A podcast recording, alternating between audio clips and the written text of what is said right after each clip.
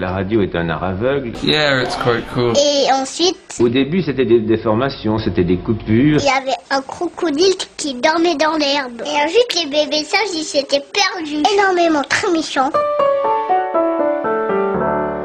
Si je vous dis YouTube, vous allez probablement penser vidéo musicale. Sur YouTube, il n'y a pas que des vidéos musicales, vous trouvez aussi pas mal d'autres informations. Par exemple, si vous avez envie de jardiner, il y a des vidéos sur le jardinage. Si vous avez envie de cuisiner, il y a des recettes de cuisine.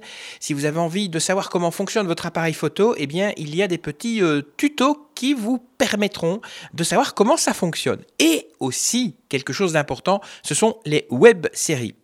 Aujourd'hui, eh bien, nous allons découvrir Symphony for a New Earth. C'est une web série de science-fiction tournée en français et réalisée dans le nord de la France. J'ai le plaisir d'avoir à mon micro Guillaume Bouige, qui est l'auteur et le réalisateur de cette web série. Et tout de suite, eh bien, il nous raconte comment il a plongé dans ce monde de la réalisation de vidéos. Depuis tout petit, je suis cinéphile. Pas, cinéphile vraiment depuis mon plus jeune âge, mais été bercé par le, cinéma, euh, par mon père qui était cinéphile et ma mère qui aimait beaucoup aussi.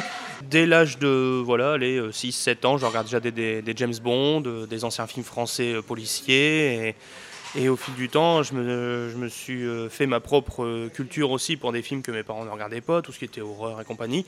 Et résultat, à un moment, je me suis dit, bon, ben, si j'essayais de faire le mien, si j'ai... À l'époque, je me suis dit, bon, moi je vais essayer, ça tombe, c'est pas du tout pour moi, et tout ça. Puis je me suis aperçu que j'adorais ça et le- je suis vite devenu accro à la caméra. Votre premier film, vous l'avez produit à quel âge? C'était en 2007, donc j'avais 19 ans. On va essayer de pas s'en souvenir de celui-là par contre. hein. C'est les débuts, c'est- c'était relativement chaotique et désastreux, mais bon, faut, bien commencer un jour. hein, c'est euh, voilà. Et euh, faut dire que j'avais vu de- un peu trop grand. Je me suis lancé dans une quadrilogie d'heroic fantasy en amateur avec une caméra Sans savoir maîtriser aucun effet spéciaux, donc c'était pas une bonne idée. Mais j'ai commencé par un long métrage. Je fais tout à l'envers. Alors vous avez à votre actif déjà 15 réalisations. Est-ce qu'elles sont toutes sur le thème de, de la science-fiction? Euh, non, pas du tout. Euh, y a... Ça reste toujours quand même un peu dans le domaine du fantastique, mais il y a un peu de... Donc il y a de la... En fait, la science-fiction, je n'y avais encore vraiment pas beaucoup touché. La pure science-fiction dans l'espace, etc. C'était pas, euh, j'en avais pas encore fait. J'avais fait du fantastique euh, médiéval, de l'heroic fantasy, euh, du fantastique un peu horreur, de l'anticipation avec des zombies, un peu de trucs de fantômes, etc. Mais j'avais pas encore touché à la science-fiction pure euh, sur une autre planète. Votre dernière création, c'est une web série, c'est Symphony for a New Earth. Vous dites deux mots sur l'histoire? Donc c'est l'histoire du dernier être humain euh, vivant sur une, euh, sur une autre planète en autarcie. Et ses parents étaient des explorateurs venus de la Terre, ils se sont crachés sur une planète, sont morts tous les deux. Il a été recueilli par des villageois, tous humanoïdes, qui vivaient sur cette planète-là, ainsi qu'un un petit être qui semblant avoir des pouvoirs magiques et qui le protège. Et donc il, il vit, entre guillemets, tranquillement, en autarcie, tout seul. euh, de, ce qu'il trouve à faire sur cette planète et arrive un jour, quand il a à peu près une vingtaine d'années, débarque sur sa planète une chasseuse de reliques qui s'écrase avec son, avec son vaisseau et euh, il décide avec son meilleur ami du village d'aller l'aider. Et à partir de là, il se retrouve embarqué dans un truc, dans une aventure où il se serait peut-être dit avant, si j'avais su, j'aurais peut-être pas été l'aider. Le style de cette web série, c'est plutôt Star Wars ou Stargate? C'est beaucoup plus Stargate. Stargate et Dune, avec un petit peu un chouïa aussi d'inspiration de, la saga Riddick pour tout ce qui est mercenaires, vaisseaux sales, poussiéreux et fumants, enfin ce genre de trucs. Pourquoi vous avez fait le choix de, de diffuser votre web série justement sur le web? J'avais déjà fait euh, des longs métrages que j'avais essayé de sortir en DVD, que j'avais essayé de projeter à des projections gratuites et publiques, et j'avais eu très peu de retours parce que je, me suis aperçu que, le- que ce soit pour les DVD, les gens n'aimaient pas trop dépenser de l'argent, et je peux les comprendre, pour un projet dont ils ne connaissaient pas les réalisateurs, dont ils ne connaissaient pas les acteurs, dont ils savaient que c'était français et à petit budget. Et pour les projections, je sais que ben, les gens préfèrent être plus chez, chez eux.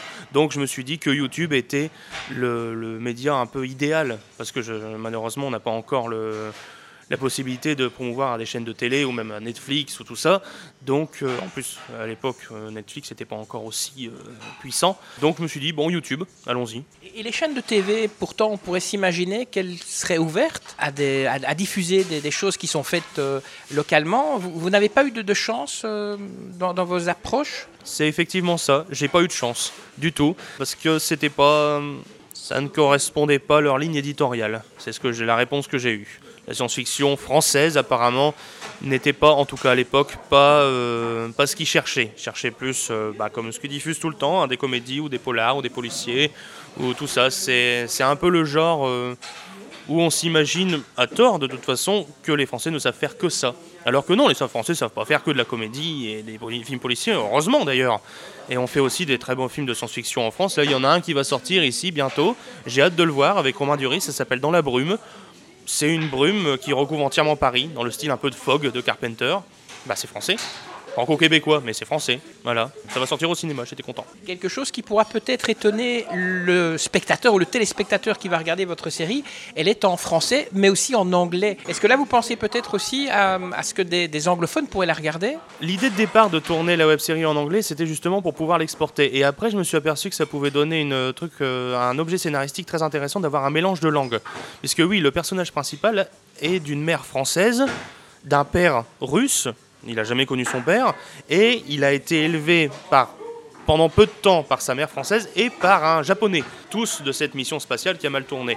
Mais il a appris l'anglais par des enregistrements audio faits pour euh, apprendre aux peuplades qui risqueraient de rencontrer la langue euh, parlée le plus sur la Terre. Donc tous les personnages de la web série parlent en anglais, mais ne sont pas des English natifs parce que tous ont appris la langue ou dans des livres ou tout ça.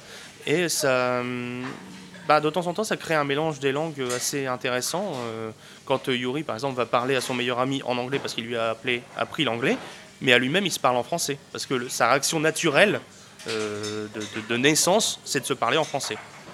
Cependant, une de vos actrices, qui elle ne parle pas anglais ni français, quelle langue elle parle en fait dans votre web série? Elle parle une langue à moitié inventée, euh, enfin pas, conjuguée, qui est inspirée d'un dialecte de l'Inde. Et d'ailleurs, c'est pas la seule langue. Si on, si on écoute bien la langue de, du personnage de Naori et la langue du mercenaire, c'est deux langues différentes. Et euh, ainsi que la langue de- du village de, de- paysans, c'est trois langues de l'Est, enfin euh, ouais, vraiment de, asiatiques, mélangées, euh, pas conjuguées, euh, prononcées certainement pas avec le bon accent, mais du coup ça crée une langue totalement inventée. Quel a été le budget nécessaire pour tourner votre série? Le budget de la saison 1, c'était d'environ 1200 euros. Donc autant dire euh, rien pour 8 épisodes d'une quinzaine de minutes chacun. Vous avez choisi de tourner dans le nord de la France. Vous êtes de Valenciennes. C'est simplement pour cette raison-là que vous avez décidé de tourner dans cette, dans cette région? La saison 1 permettait de tourner dans peu de décors car elle était assez intimiste. Elle se passait uniquement sur la planète et le peu d'autres décors qu'on voyait étaient des intérieurs qu'on pouvait reconstituer. Donc c'était pratique de tourner dans notre région, effectivement, surtout qu'il y avait des décors qui s'y prêtaient, eh, il y avait des décors qui s'y prêtaient plutôt bien. Par contre, pour la saison 2, on va peut-être devoir déménager un petit peu. Oui, vous avez fait des tournages en intérieur aussi, donc ça a demandé un peu la construction de décors. Quelle a été l'inspiration pour ces décors, par exemple pour les vaisseaux spatiaux? Vous avez pris euh, des inspirations de vaisseaux spatiaux qui existaient déjà ou bien ils ont été totalement inventés? Le, vaisseau de, de Naori, de l'héroïne, il n'est pas inspiré de quoi que ce soit. On a essayé d'imaginer le vaisseau le plus pourri qui puisse exister dans la galaxie. C'est une poubelle de l'espace, son vaisseau. Il faut taper dessus pour qu'il démarre. Enfin, c'est vraiment, c'est, euh, c'est, pire qu'une vieille voiture. Donc là, on a mis tout un tas de bric-à-brac euh, qu'on a récupéré, qu'on a repeint, etc. Par contre, il y a un autre vaisseau qui lui a été construit, euh, enfin, qui, est très particulier, très, euh, très doré, très, très riche, et avec beaucoup d'effets spéciaux d'écran dedans. Donc celui-là, on l'a imaginé en fonction de ce qu'était le modèle en image synthèse du extérieur. Et euh, le troisième vaisseau qu'on voit, lui, est plus classique, mais on voit pratiquement pas l'arrière-plan. Donc euh, c'est pareil, c'est un peu de bricole remise. Mais là, par contre, pour la saison 2, là, on a carrément designé vraiment euh, nous-mêmes. Les décors que vous avez réalisés pour les vaisseaux spatiaux, est-ce qu'on peut encore les voir ou bien vous les démontez une fois que le- la, la web série est terminée? On est obligé de tout démonter car euh, sinon après on n'arrive pas à les stocker, forcément. Et il ne reste juste qu'une trace de peinture noire sur le mur de mon grenier. Euh, Comment vous avez fait le choix des, acteurs pour cette web série Alors au niveau des acteurs, j'en connaissais déjà une partie. En fait, tout au départ, en 2015, je crois, fin 2014, début 2015, Euh, je connaissais euh, Tom Guyot qui avait été figurant sur un de mes projets. Et euh, on avait émis l'idée qu'on pourrait faire un projet ensemble, justement, d'une web série de science-fiction. Mais pour, à l'époque, c'était vraiment qu'à l'état un peu d'embryon, même pas encore à moitié formé. Quoi.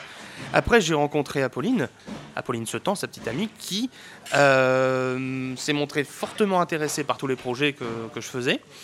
Et euh, donc du coup, on a travaillé à, trois sur un projet de roman photo euh, pour, entre guillemets, tester notre collaboration, à la limite, euh, voir si, ça, leur plaisait à tous les deux d'avoir plus que de la figuration, et en l'occurrence oui. Et ensuite, à partir de, ces deux comédiens principaux, euh, j'ai commencé à créer bah, le, casting complet.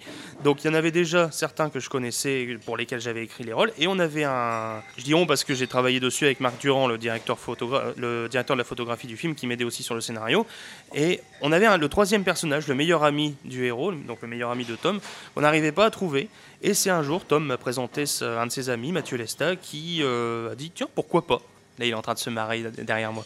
Il, il a dit tiens, pourquoi pas? Il s'est révélé être un personnage. Enfin, physiquement, il l'imaginait pas comme ça au départ, et puis il s'est imposé à l'écran comme étant euh, celui qu'il fallait. Et euh, ensuite, on a fait un casting pour trouver la, patronne du village, enfin la, chef du village, parce que oui, c'est une société matriarcale, on change un petit peu. Pour une fois, c'est pas que les hommes qui ont le pouvoir, parce que commence à en avoir ras-le-bol un peu de ça. Et euh, c'est une chef de village relativement solide psychologiquement bien forte, qui a été en quelque sorte la mère adoptive du héros. Et là, il fallait un profil vraiment particulier, une femme qui respire la, bonté, le, côté chaleureux, euh, etc.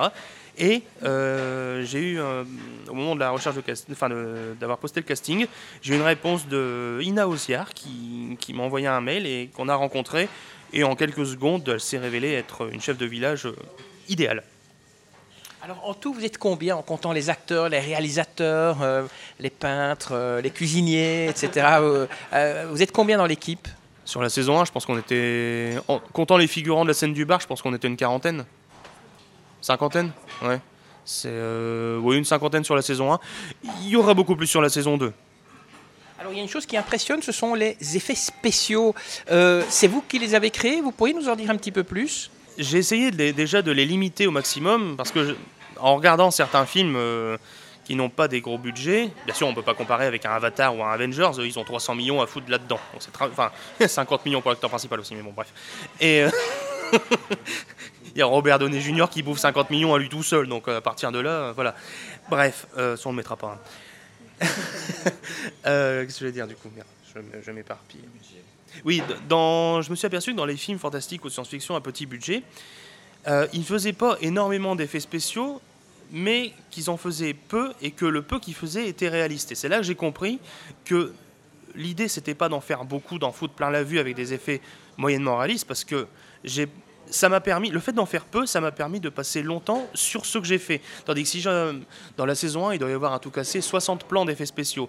J'avais fait un film une fois où j'avais 400 plans d'effets spéciaux dont 75% étaient nuls. Parce que je passais en moyenne une demi-heure sur chaque plan. Sur ces plans ici pour Symphonie, je passais en moyenne 6 heures sur chaque plan de 3 secondes.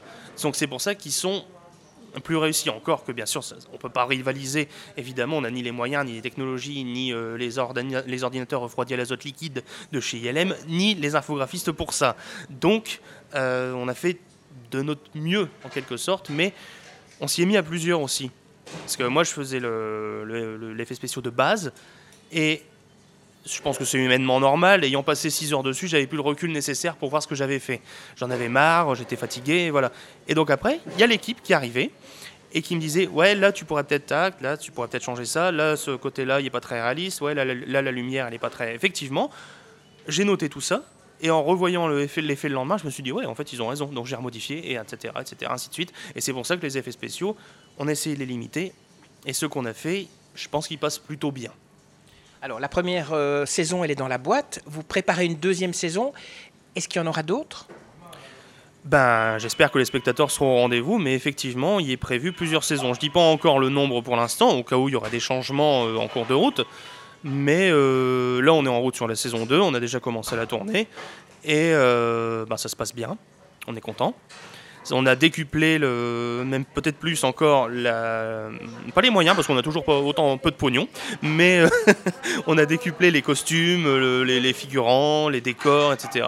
Et on, peut profiter de décors euh, réels, notamment le, théâtre de Denain par exemple, qui est une reproduction à cinquième de l'Opéra de Paris. Et ce qu'on ne peut pas trouver en réel, ben, on le construit nous-mêmes. Là, on a construit l'intérieur d'un vaisseau spatial, mais pas, pas une poubelle de l'espace. Là, non, non, un vaisseau à quatre places, euh, avec générateur intégré, etc. Euh, voilà. Et euh, ici, bientôt, on, se lance, enfin, à partir de lundi, on se lance dans la construction d'un bureau style victorien. Les personnes qui regardent votre série, est-ce que vous avez une idée de qui ils sont? J'ai déjà regardé les statistiques de YouTube justement par, euh, par curiosité. J'ai vu qu'il y avait des Chinois. Il y a des Chinois qui ont regardé. Je sais pas où ils l'ont trouvé, mais il y a des Chinois qui l'ont regardé. C'est alors c'est bah il y a tous les genres. Mais généralement la tranche d'âge c'est, je crois avoir vu 20-45 ans. La tranche d'âge visée. Oui c'est une oui une large fourchette. Hein. Et euh, c'était la tranche visée par YouTube euh, où il y a le plus de spectateurs et plus hommes apparemment. Est-ce qu'un jour les amateurs de musique pourront acquérir la bande originale euh, de votre série, que ce soit en téléchargement ou via des CD alors euh, oui, il faudrait sans doute, faudrait que je demande au compositeur, Julien Turé, mais oui, je pense que ce serait possible. Et le DVD, et votre série sera un jour en, vente en, DVD à la FNAC? À la FNAC, je ne sais pas, ça dépendra d'eux. dans des centres culturels ou dans d'autres endroits? J'ai prévu d'en faire effectivement un DVD. Il faut juste que je parvienne à régler le petit souci des sous-titres, mais bon, c'est pas, c'est pas gênant. C'est le logiciel qui me fait des misères. C'est rien. J'ai pensé effectivement sortir la saison 1 en DVD, oui. Est-ce qu'on peut donner peut-être les autres noms du casting des personnes qui travaillent euh, sur cette série? Alors, il y a donc c'est divisé en plusieurs personnages. Euh, dans le casting principal, il reste le personnage de Timo, qui est donc le petit être chamanique qui protège Yori, qui est joué par Philippe Carpentier, qui, euh, qui avait aussi commencé par faire de la figuration sur un de mes films et qui a adoré ça. Du coup, et, bah voilà, il est revenu pour là, il s'est bien amusé. Et au reste du casting, si j'oublie personne, alors nous avons. Euh, nous avons Samuel Dosseur qui nous joue un mercenaire bourru, euh, méchant, tout ce, qu'il faut, avec la gueule, euh, avec une barbe de 30 cm de long et vraiment pile comme il faut, euh, inspiré des mercenaires de, de ensuite, nous avons Michael Grévin qui joue un personnage très énigmatique, un personnage justement victorien. C'est pour lui qu'on va construire le bureau dans la saison 2. On a Emmanuel Collet qui joue un petit prince paraissant au premier abord relativement hautain, prétentieux, etc., mais qui va, se révéler d'une autre nature euh, par la suite et qui va prendre l'importance dans la saison 2. Euh, Timothée Herbert qui, joue son grand frère, prince héritier d'une riche famille euh, de cette galaxie-là, mais d'une autre planète.